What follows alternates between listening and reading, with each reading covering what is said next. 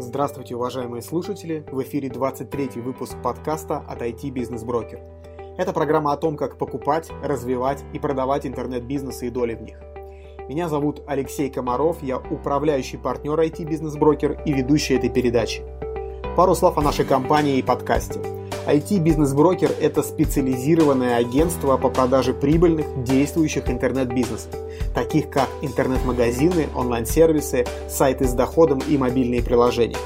Мы помогаем покупателям и продавцам находить друг друга, оценивать активы и оформлять выгодные сделки.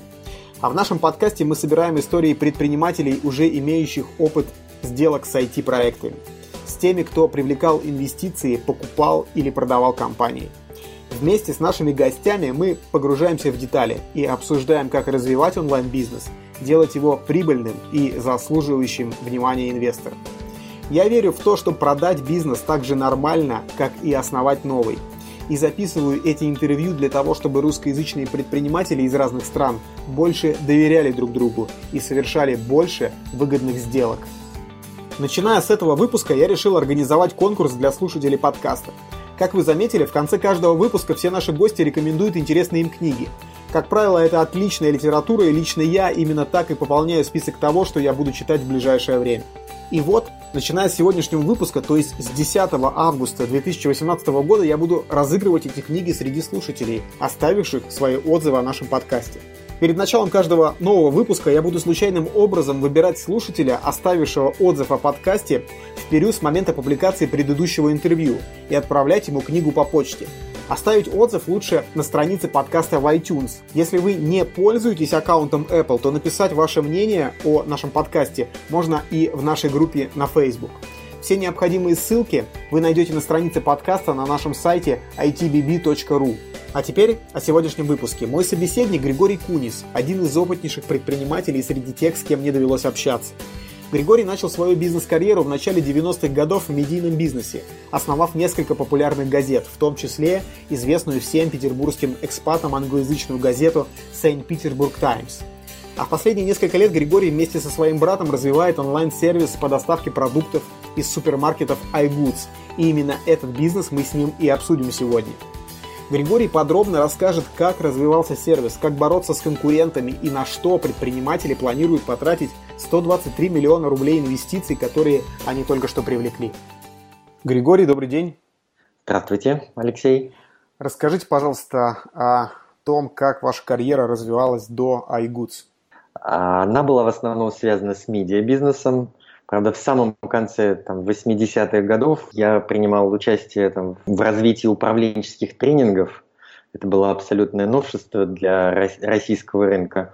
Но скажу честно, что я был скорее там, таким вид ведомым, а не ведущим в, это, э, вот в этой команде. Но для меня это было очень хорошо. У меня самого достаточно много навыков было управленческих сформировано именно вот в те годы, там 89-91 год. Потом э, я какое-то время небольшой с братом пытался бизнес э, ставить, это 91-92 год. Э, ну, что-то получалось, что-то не очень получалось. Ну, такой полезный опыт, когда все пытались найти себя на, на новом рынке, ну, откры, вдруг открывшемся рынке и возможности делать бизнес. И с 93 -го года моя карьера была связана исключительно с медийным бизнесом до, вот, до iGoods. Это было там больше, больше 20 лет. Mm-hmm. Я сначала основал э, вместе с друзьями газету «Санкт-Петербург Таймс», потом мы ее продали, я какое-то еще время поработал наемным менеджером, потом ушел, два года работал медиаконсультантом. В общей сложности, как медиаконсультант, я работал в 15 странах. От Балкан до всего СНГ и даже в Афганистан меня забросил один раз. Очень интересный опыт. Да, очень интересно. Но давайте про iGoods. А, я правильно понимаю, что это ваш совместный бизнес с вашим братом? Я бы даже сказал так, что а, брат мой был инициатором этого, этого бизнеса, и он уговорил меня ну, оставить медийный бизнес, а, передать на партнеров и уйти, уйти как раз управлять бизнесом, который он замышлял. То есть я, так скажу, основ, основным инвестором является мой брат, а у меня просто был опцион на развитие этого бизнеса, потому что я на медийном бизнесе не смог заработать, поскольку он ну, стал достаточно слабым в начале 2000-х с точки зрения заработков. И поэтому у меня чисто как, управлен... как управленца был опцион, хотя это мой брат. Но, ну, тем не менее, сейчас вы, э, что называется, full-time работаете в этой компании и развиваете ее. Да, ну я фактически с точки зрения как основателя, я являюсь именно основателем с первого дня работы в компании. Окей, а как вообще пришла идея делать сервис по доставке продуктов? Сколько времени уже бизнес работает? А, бизнес работает в публичном пространстве три года. До этого как минимум год шла активная подготовка, это написание софта и ну, отработка бизнес-процессов э, каких-то до, до публичности. А перед этим, на самом деле, еще года два это разработка в целом концепции, там, изучение рынка здесь, на Западе, что вообще предлагает, как правильно выстроить бизнес-модель. Окей, okay, то есть вы не тестировали спрос, по сути, а сразу начали делать вот это сложное программное обеспечение для заказа продуктов. Я правильно понимаю? Нет, мы нанимали Gallup в качестве такой ad-hoc исследования, делали достаточно большое, прежде чем вкладываться уже серьезно в IT. Ну, исследование нас убедило, что этот спрос очень латентный, то есть он скрытый, он не, не, не выраженный, но он очень высокий. На тот момент уже существовали сервисы наподобие окей доставки, доставки азбуки вкуса. Уже были какие-то предложения на рынке? Окей доставка запустилась вместе с нами, фактически поэтому его не было на рынке. Существовал Многомарт из таких вот, ну, наиболее понятных. Они достав... Э, Многомарт доставлял в то время из Ленда э, и существовал года два, наверное до нашего запуска. А сейчас они работают, что-то давно не слышно про них? Сейчас они пока работают, но у меня есть информация, что они собираются его закрывать. Какие основные этапы можно выделить э, в развитии бизнеса?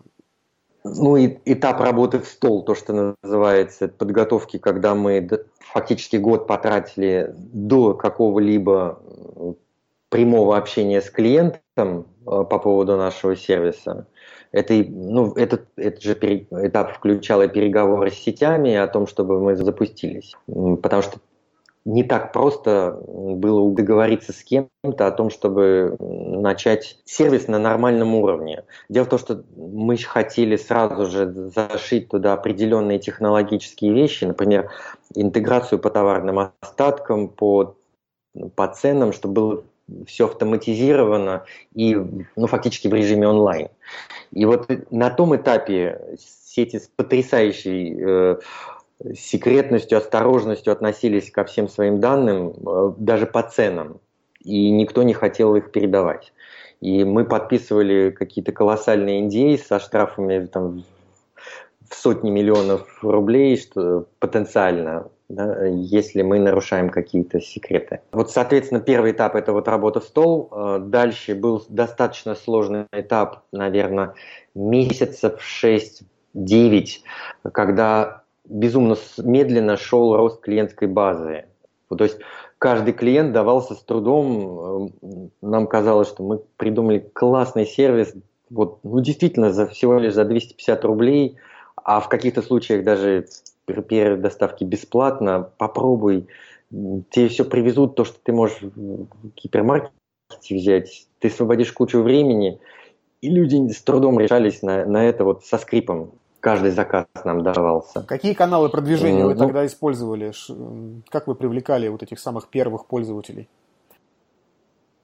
А, работали мы и офлайн, и онлайн, естественно, рекламу использовали. И ну, на том этапе, наверное, соцсети мы еще только-только начинали использовать, где-то вот к концу вот этого периода, наверное, месяцев только через 8 мы смогли найти нормальную команду, которая могла бы вот соцсети поднимать. До этого это было просто директ, типичный, да, э, стандартный баннерная реклама в тех же Яндексе и Гугле. Офлайн это и маршрутки, и метрополитен мы использовали на эскалаторах. Промоторов мы, мы ставили вне гипермаркетов, а потом внутри гипермаркетов. Такие каналы. Но на первом этапе самым эффективным оказался, э, оказались промоторы в самих гипермаркетах. Друзья, спасибо за то, что слушаете этот выпуск. Если у вас есть какие-то идеи или рекомендации, напишите мне личное сообщение. Еще вы можете оставить отзыв. Это поднимет подкаст в поисковой выдаче, и его сможет послушать большее количество людей. Если вы слушаете меня с помощью iPhone или другого устройства от Apple, то оставить отзыв можно в iTunes на странице подкаста.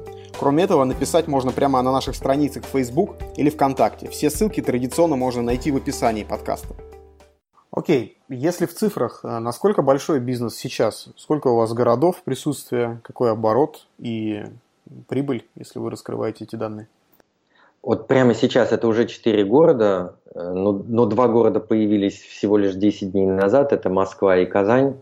А первые два, Санкт-Петербург, соответственно, и... Санкт-Петербург, и полгода назад мы Белгород запустили. Там нашелся партнер, э, который очень хотел стать нашим франчайзи, и он, он уговорил нас на эксперимент, но поскольку нам надо все равно было где-то попробовать, мы решили ну, не, не самом большом, не самом богатом городе, но попробовать, потому что энергия а, партнера тоже очень много значит, его вера в успех. Поэтому вот это оказался Белгород. А какой оборот сейчас у а, сети?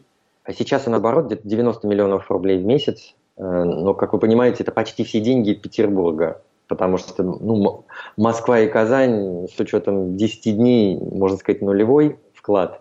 Белгород пока тоже не очень большой. 90 миллионов – это деньги, а, на которые вы, собственно, продукты покупаете? Или это уже ваша комиссия? Нет, это не, конечно, 90 миллионов – это оборот. Ага. Это включая, включая стоимость продуктов. Если говорить про нашу выручку, то, что, то, что является нашими деньгами, это примерно 15% этой суммы. Угу. То есть это те деньги, которые, собственно, вам возвращают сети э, за эти самые покупки? Бизнес-модель складывается из двух вещей. Поскольку не, кли, не клиенты конечные, ну, заказчики, которые хотят получить продукты у, себя там дома или в офисе, не готовы платить при этом большую сумму, то получается, что вот часть мы денег получаем э, с доставки, ее платит клиент. Вторая э, часть дохода, она составляет даже побольше, чем первая. Это, собственно, комиссия от сети ну, за счет того, что мы являемся фактически оптовым покупателем. 90 миллионов в месяц – это большая уже цифра. То есть те деньги, которые вы берете за доставку, вы не полностью отдаете курьерам, еще часть из них какую-то оставляете себе, да? Из этих 250 рублей. Ну, вы знаете, мы вообще не так считаем. Мы не разделяем, что вот это деньги от доставки, и вот она, это деньги как бы курьерские. Мы вкладываем в общую копилку, а потом просто разделяем расходы, связанные там с, на доставку, на сборку заказов, на эквайринг, на пакеты и так далее и тому подобное. То есть курьеры у вас в штате на зарплате, вы просто платите им зарплату? Базово, да? Ну, там, там сдельная. Нет, они, не в, они, как правило, не в штате, это люди на подряде. Они, многие из них работают, ну, предпочитают работать как оказывать нам транспортные услуги в качестве там ИП, предпринимателей или еще как-то. Но это люди постоянно на, э, с нами работающие. А какое количество магазинов сетевых вот этих гипермаркетов подключено к сети сейчас? Э, какое количество магазинов дает вот этот оборот 90 миллионов рублей? А сейчас уже подключено 54 гипермаркета, но из них несколько недавно, вот э, московские, Казань, это совсем на днях. Есть какие-то питерские гипермаркеты или супермаркеты крупные, которые были подключены в последние там 2-3 месяца. Поэтому э, если и исключить, ну, поскольку, конечно же, их вклад э, в оборот пока небольшой, Э, клиентскую базу они еще не набрали, то таких, ну, полноценно приносящих значимый оборот, это где-то 30 гипермаркетов. То есть в среднем 3, 3 миллиона в месяц. Окей, ну то есть я правильно понимаю, что точкой масштабирования вашего бизнеса как раз являются новые гипермаркеты. То есть вы подключаете их э, в сеть, и уже вокруг них формируется э, новая клиентская база людей, которым удобно именно из этого магазина заказывать продукты. Не только, потому что даже вот самый наш первый гипермаркет, который мы подключили метро э, на Комендантском проспекте, ну, за год он вырос больше, чем в два раза. То есть клиентская, э, количество заказов растет везде, просто точки, новые гипермаркеты, у них пока вклад нулевой, а, соответственно, через там, полгода, год они начнут уже какой-то значимый оборот давать. Окей, вы развиваете ваш сервис, в том числе с помощью франчайзинга. Зачем вам франчайзи и почему вы выбрали именно этот вариант масштабирования? Ну, я имею в виду, что у вас есть альтернатива нанимать собственных сотрудников, управляющих, mm-hmm. занимающихся отдельными гипермаркетами, чтобы они работали и развивали э, ваш бизнес, а не бизнес франчайзи. В чем суть? Э, главная суть в том, что это более выгодно э, и для нас, и, для, и в конечном итоге для франчайзи. То есть это более, э, более экономически устойчивая система, чем когда мы сами управляем всеми точками. А из-за чего это происходит? Очень много флуктуаций, связанных там, с расходами на персонал. Есть помимо там, сезонности годовой, есть сезонность даже внутри недели. Там вторник, среда, четверг – это слабые дни по продажам. Четверг, пятница, э, пятница, суббота, воскресенье – это сильные дни. Понедельник, он такой переходный. Соответственно, нужно правильно управлять персоналом, э, количеством смен вот в эти, в эти дни. Это и очень быстро реагировать, даже, из например, из-за погодных условий. А, идет дождь э, проливной, сразу плюс 30% легко э, в заказах. И на это нужно очень быстро а, реагировать. Когда ты управляешь 30 гипермаркетами, скорость пропадает реагирования. То есть нужен крайне заинтересованный человек, который может, если что, даже встать к станку. А, вот, соответственно, вот эта модель франчайзи, она и позволяет вот эту гибкость ввести по управлению персоналом. А, кроме того, оказалось, что очень важная составляющая по формированию клиентской базы – это офлайн э, маркетинг. Мы сами пытались э, на, и на первом этапе, и, там на, и, и год назад организовывать раздачу листовок, вешать что-то в духенгере – Э, в домах на ручке и так далее. Это все крайне неэффективно, потому что исполнителей безумно сложно контролировать. А франчайзи, как правило, делает даже сам или нанимает людей, которым он, которых он легко может проконтролировать. И эффективность вот этих офлайн мероприятий очень высокая. И когда вот мы запустили новые точки, первые по франчайзинговой модели в декабре месяце, они показали вот ну, просто значимо более лучшую динамику по продажам, чем наши собственные точки, которые мы параллельно запустили. Я правильно при этом понимаю, что вы продаете франшизу, ну, то есть привлекаете нового партнера и даете ему как бы в управление новый гипермаркет. То есть точка франшизы – это, собственно, гипермаркет новый. Именно так, да. Но де-факто это территория. Э, мы передаем франчайзи некую территорию в эксклюзив. И вот на этой территории он может управлять одним гипермаркетом, некоторые двумя, кто-то там, если он чувствует все силы, даже тремя гипермаркетами на этой территории. Сколько франшиз на данный момент подключено у вас? А, всего сейчас у нас 23 партнера, и они управляют в общей сложности уже, наверное, 30, 32 гипермаркета. То есть, получается, больше половины ваших гипермаркетов – это уже партнерские схемы? Да, именно так. И в дальнейшем вы э, планируете использовать только эту схему или э, в том числе свои гипермаркеты тоже подключать? А, пока мы планируем только партнерский э, вариант развития. Более того, мы часть своих гипермаркетов намерены отдать кому-то в управление. Ага. Окей. Как выглядит экономика этого бизнеса для партнера? А, сколько он может зарабатывать и сколько ему нужно вложить перед тем, как он начнет получать деньги обратно? А, поскольку сейчас мы сконцентрированы на продаже франшизы в Москве, нам ну, московский рынок очень важный, он там, самый развитый по этому виду услуг, его нужно там освоить э, в такие вжатые сроки, потому что мы будем много рекламировать в Москве, и нужно, соответственно, закрыть территорию. Соответственно, в Москве цифры чуть побольше, чем в регионах. В Москве нужно вложить там, до 800 тысяч с учетом оборудования, паушального взноса и э, расходов на ну, субсидирование первого периода, ну, пока клиентская база не выстроилась и будут убытки. Вот 80, 800 тысяч это на как мы и называем, точку или на гипермаркет, или на территорию.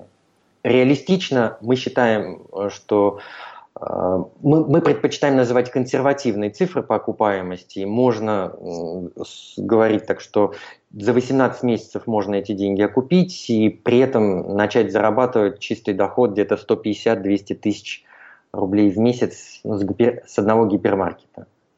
А, этот бизнес, он не является высокомаржинальным. Здесь не будет никогда там каких-то сверхдоходов, но он очень стабилен, потому что люди едят э, там три раза в день, ну, по крайней мере, большинство из нас.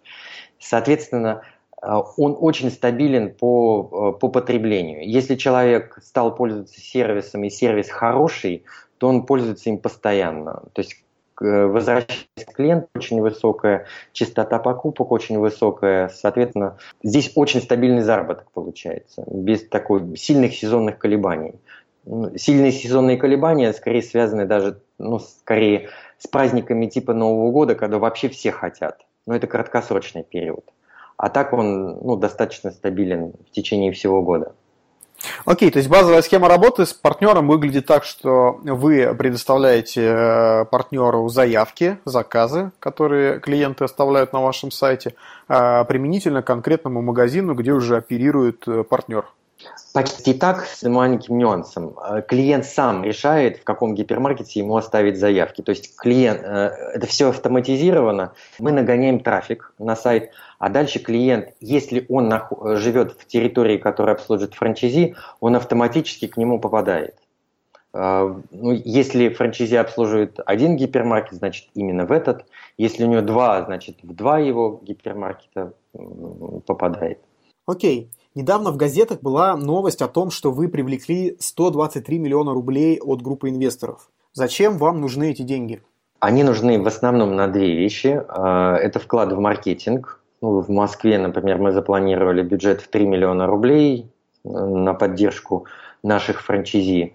Но эти деньги очень не скоро окупятся с тех денег, которые мы начнем получать от, от франчайзи, как партнеры. И, ну и, соответственно, вот на, на освоение вот новых территорий они нужны. Вторая часть очень большая – это IT. А, мы вкладываем сейчас порядка 2,5 миллионов в месяц э, в IT-разработки, чтобы ну, самые передовые технологии иметь и улучшать сервис как внешний для клиентов, так и внутренний, ускорять процессы и, соответственно, улучшать экономику каждого партнера. 2,5 миллиона рублей в месяц – это зарплата программистов или вы э, в какой-то студии заказываете разработку? Это, э, это люди, которые у нас в команде работают. Единственное, что мы даем на аутсорс, это пока это мобильные разработки, то есть приложений. Э, там, вне, там это студия, внешний подрядчик. При этом в СМИ указывалось, что деньги привлечены от группы инвесторов во главе с основателем Delivery Club – в связи с этим вопрос, насколько эти деньги smart money и планируют ли инвесторы участвовать в развитии бизнеса, ну потому что он им близок по предыдущему опыту.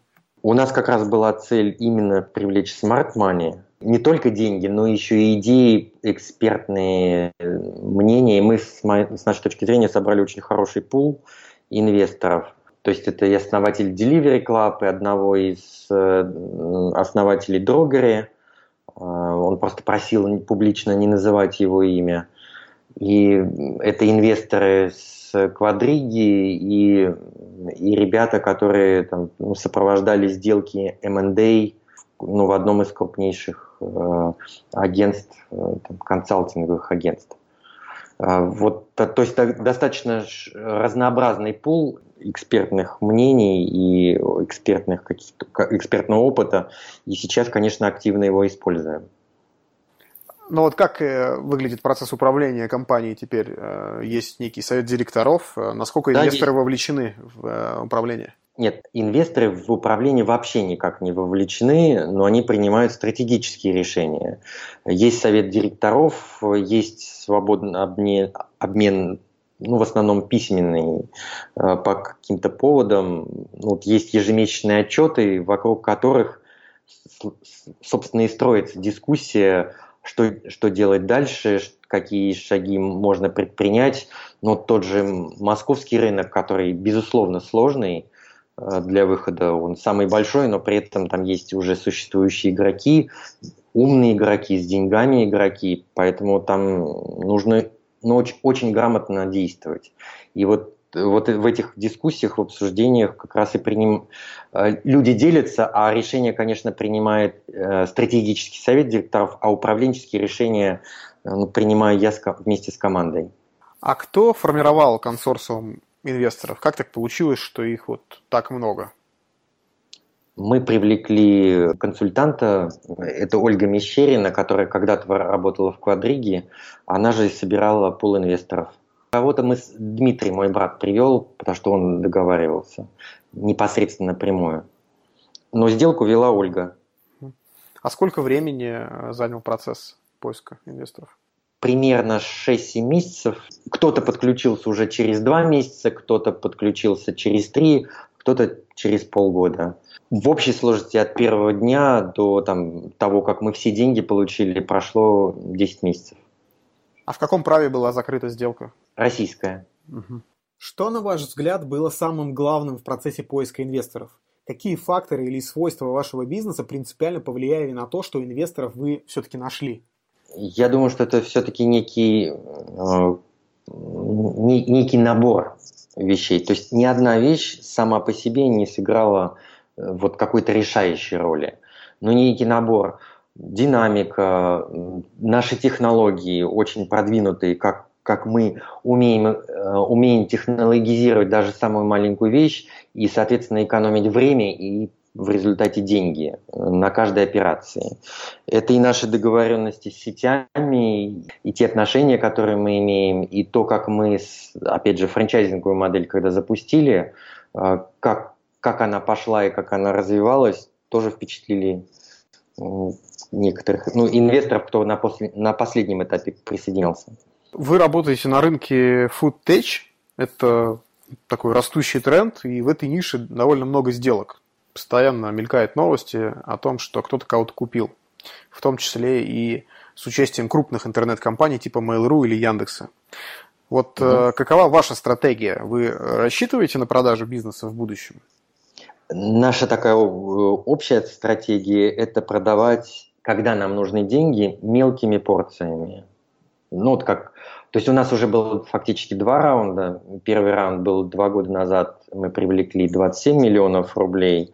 Сейчас мы привлекли 123 миллиона рублей. Если нам понадобятся деньги на какой-то acquisition, то есть покупку кого-то, или какой-то, ну, мы увидим, что нужно технологический прорыв сделать и нужно очень много вложить в это, то тогда мы будем привлекать деньги на внешнем рынке, тоже продав, продав какую-то небольшую часть бизнеса. А вот как выглядит вообще бизнес-план э, с учетом немаленьких э, инвестиций, которые уже вами привлечены, и, я так понимаю, э, сопоставимых денег, которые вы вложили сами, когда это окупится? Вообще цель по окупанию, вот именно инвестиций, мы ставим достаточно долгосрочную, потому что решили, что мы будь, если они деньги появится прибыль, то мы будем ее инвестировать в тот же софт, в развитие технологий, в экспансию географическую. Это, ну, это гораздо выгоднее масштабировать бизнес как можно быстрее, пока рынок свободен, э, чем ну, пытаться извлечь деньги. Ну, по крайней мере, никто из инвесторов не ставит себе цель там, через два или три года через прибыль вернуть свои средства. Ну, то есть э, через прибыль э, не ставят цель вернуть средства, но при этом и продавать бизнес тоже э, цели нету. А как же тогда возвращать? Цель долгосрочная, конечно же, у всех есть. По крайней мере, у, у тех инвесторов, которые именно вкладывали сейчас, они, конечно же, там мыслят горизонтами, ну, ну 5 лет, ну 7 максимум, а через на этом горизонте они, конечно же, хотели бы выйти и превратить свои деньги снова в кэш. Это, ну, это достаточно типичный, типичный подход для такого рода инвесторов. Соответственно, перепродажа на том этапе, да, да, совершенно возможно. Ну, то есть речь идет о том, что придут инвесторы следующих раундов и купят да, доли, да. которые принадлежали да. предыдущим. Да, Окей. купят и, и за право при этом инвестировать дополнительные средства. Угу. А полная продажа бизнеса какому-то стратегическому инвестору пока об этом речи нет в среднесрочной нет, перспективе? мы не, не рассматриваем это как стратегию. Ну, понятно, что может в жизни измениться, но сейчас наш, наша стратегия на лет пять вперед – это продавать, если понадобятся деньги, это продавать мелкими порциями. Окей. А, тем не менее, конкуренция на этом рынке усиливается, вот постоянно какие-то сделки происходят, интернет-гиганты а, покупают э, компании, большие, маленькие компании – и когда происходят такие сделки, например, там Яндекс покупает, или вот Яндекс только что открыл Яндекс Еда, например, ну там не совсем угу. ваша ниша, но близко. А, кажется, что многочисленные сервисы, которые существуют на этом рынке по доставке еды, ну, должны себя резко плохо начать чувствовать, потому что у Яндекса нет проблем с интернет-рекламой, они могут условно весь интернет заставить баннерами, что в принципе и делают так же, как и Mail.ru, да. И получается, что у небольших компаний ну, не остается шансов на успешное развитие бизнеса. Как вы считаете, это действительно так? Ну, им точно тяжело, но, как правило, в таких ситуациях э, мелкие сервисы, они уходят в какой-то нишевой э, сервис, который может быть очень выгодным и востребованным, но при этом они могут сделать свой бизнес достаточно стабильным, потому что они обслуживают какую-то конкретную потребность, которую гигантам с их ковровым бомбометанием достаточно тяжело сделать. Это, это раз. Второй, ну если говорить про наш рынок, вот именно доставки продуктов, то мы сейчас по обороту, наверное, вторые в России после утконоса. То есть с точки зрения там, размера игроков мы на втором месте. Это включая а, окей доставку или не включая? Да, включаем. Мы, мы, мы обгоняем их по обороту. По моим сведениям, по крайней мере. Интересно. Вы говорите о том, что единственная стратегия, которая остается у небольших компаний, когда на их рынке, на их рынок заходят какие-то гиганты, это нишеваться. Искать нишу, которая пока не интересна большим компаниям. Ну, на мой взгляд, да. Нет, понятно, что существуют разные стратегии. Есть, э, есть ниши, например, э, это тоже можно считать нишей, какой-то город, э, где какой-то местный сервис приучил людей ну, к, своей, к своей услуге. И лояльность там настолько высокая, что даже такой гигант, как там, Яндекс, не может людей сдвинуть. А что им менять хорошее на другое хорошее? Здесь свое родное знакомое, и вот в этой ситуации у Яндекса либо есть возможность купить этого, либо ну, тяжело уйти с рынка. Э, по тем же стратегиям, вот как раз один из основателей Delivery Club делился своим опытом и будет делиться, соответственно, дальше своим опытом борьбы с гигантами типа Delivery Hero, которые пытались его с рынка сдвинуть, но он спокойно устоял. Ну, стоял до покупки Mail.ru. Ну, на самом деле продался Панди сначала. Да-да, там последний был еще. Да. Угу. Фудпанда, а потом уже Фудпанда продала э, Mail.ru. Какие ниши рынка FoodTech кажутся вам перспективными на краткосрочную перспективу? Какие компании будут возникать на рынке доставки еды, доставки продуктов? Чем стоит э, заниматься в этой сфере в ближайшее время? Ну, если говорить про доставку продуктов, то очень сложно маленькому кому-то входить в этот продукт, потому что он очень капиталоемкий по, по софту. То есть мы сейчас уже вложили порядка 70, наверное, миллионов рублей, и это не очень большие деньги. И, соответственно, маленькому игроку очень сложно что-то либо создать. Потому что здесь это не, это не только, собственно, средства, но и, и время. У нас уже, мы уже 4 года вкладываемся, и вряд ли этот процесс, даже если у нас было очень много средств, мы могли бы уместить там, меньше, чем в 2 года. Просто до каких-то вещей нужно дозреть.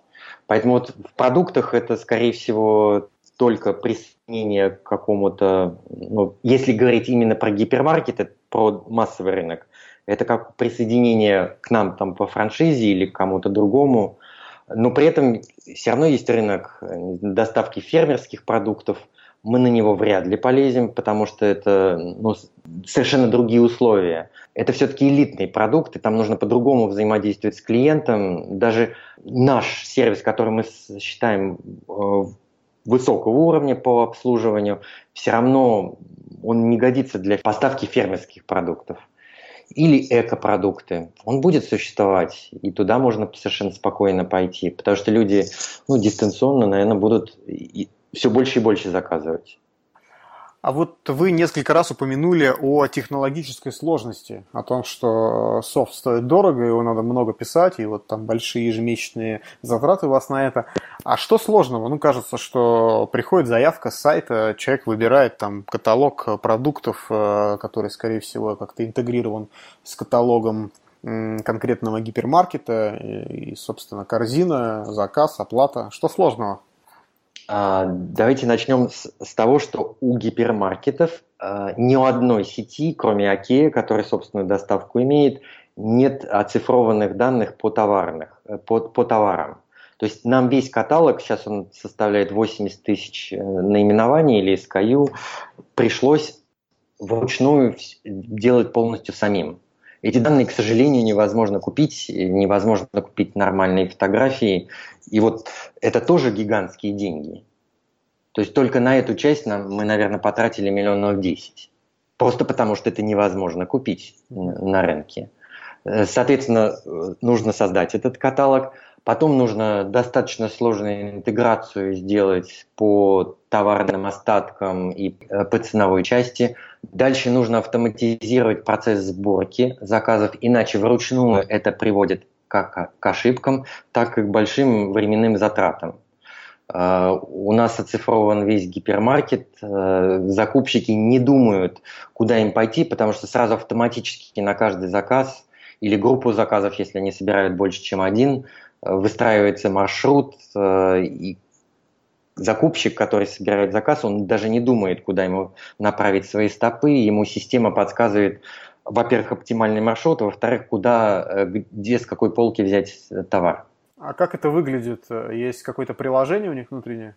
Да, есть, есть приложение, в котором отражается определенная система э, заказ, какие э, нужно продум было продумать, и это тоже непростая штука по заменам.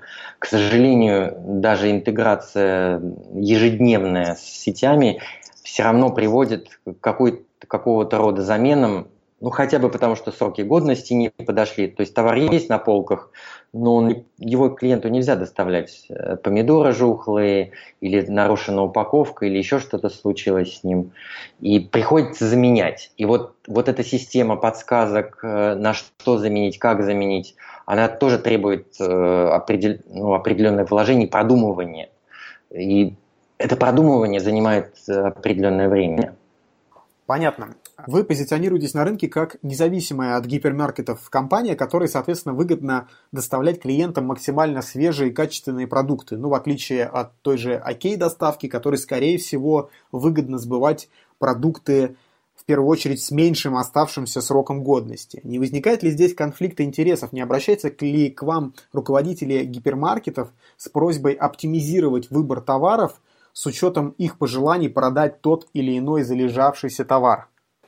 Вообще никто никогда даже э, намека не делал на эту вещь. Ну, во-первых, они все понимают, что это просто нереально, а, чтобы... Это же наши сотрудники, мы заинтересованы, чтобы доставить самое свежее.